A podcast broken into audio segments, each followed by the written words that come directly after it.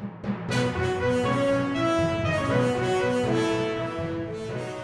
Bonjour à tous et à toutes, Florence Westgard pour vous présenter ce numéro de notre édition spéciale automne où nous revenons sur des sujets qui ont marqué l'actualité des Nations Unies ces derniers mois. Aujourd'hui, nous allons parler de la situation humanitaire au Sahel avec le chef du Bureau de coordination des affaires humanitaires de l'ONU pour l'Afrique de l'Ouest et centrale. En effet, en 2022, plus de 30 millions de Sahéliens auront besoin d'assistance et de protection soit plus de 2 millions de plus qu'en 2021.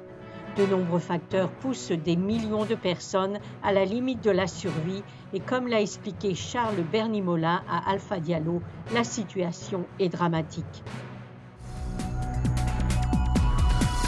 La situation est dramatique parce que euh, l'insécurité augmente, des pays comme le Burkina Faso, qui était il y a quelques années euh, en paix, font face à maintenant à des incidents de sécurité, à une situation humanitaire dramatique avec euh, plus d'un million, un million et demi de personnes déplacées en, quelques années. Vous avez aussi des incidents qui commencent au nord des pays côtiers, le Bénin, le Togo, ont des attaques djihadistes. Donc je pense qu'il y a de un, la première chose, c'est le, le conflit, l'insécurité, la violence qui, qui s'étend sur toute la région. Il y a aussi, n'oublions pas, les effets du changement climatique on a de plus en plus d'inondations et nous avons aussi, je veux dire, une situation d'absence de l'État, donc d'absence de services sociaux qui s'agrandit. Et donc ce sont tous ces effets cumulatifs de la pauvreté qui était déjà endémique, des situations qui étaient déjà là, plus l'augmentation de la crise, plus le changement climatique, plus... Donc à force de faire du plus, plus, plus, on en arrive à une situation où, euh, par exemple, la moitié des gens du Sahel, de la moitié de la population du Sahel ne mange pas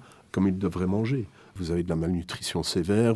Et ça, c'est dramatique parce que même si on a de l'argent pour aider ces gens-là, la solution humanitaire, c'est une solution court terme.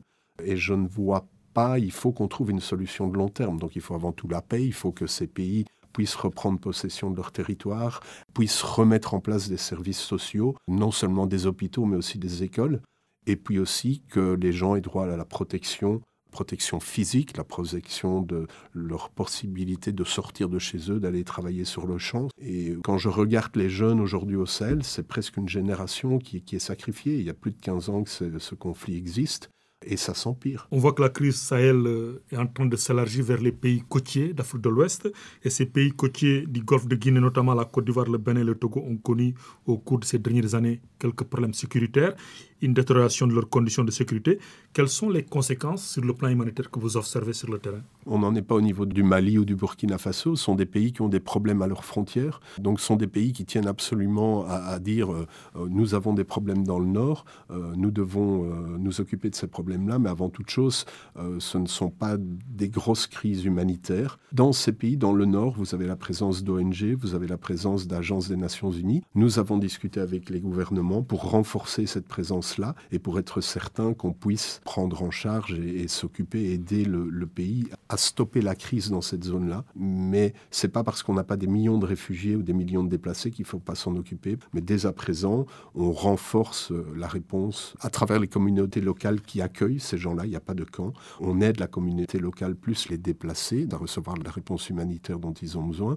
Et d'un autre côté, on travaille énormément avec ces gouvernements pour faire des plans de contingence et être sûr qu'ils sont préparés pour les crises et que parce qu'on doit être à côté d'eux pour leur apprendre à effectivement répondre à ces besoins. Dernière question. Quel est aujourd'hui votre message à cette jeune fille de Tilaberi au Niger, ce jeune garçon, ce jeune ado de Gao au Mali? Vous le dites quoi par rapport à la situation globale? Ce que je leur dis surtout, c'est que je vais me battre pour qu'on ouvre les écoles, parce qu'en général, on pense toujours à la nourriture, à l'eau, qui sont évidemment essentielles, mais je pense que tout faire pour qu'ils puissent aller à l'école, à travers l'école, ils peuvent avoir aussi une assistance euh, en nourriture et autres, de ne pas désespérer, et qui sont l'avenir de ce pays-là.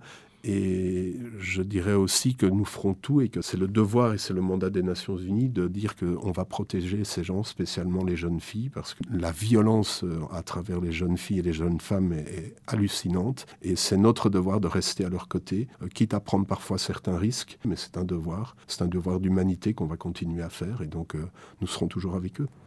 Et c'est ainsi que se termine ce numéro de notre édition spéciale automne.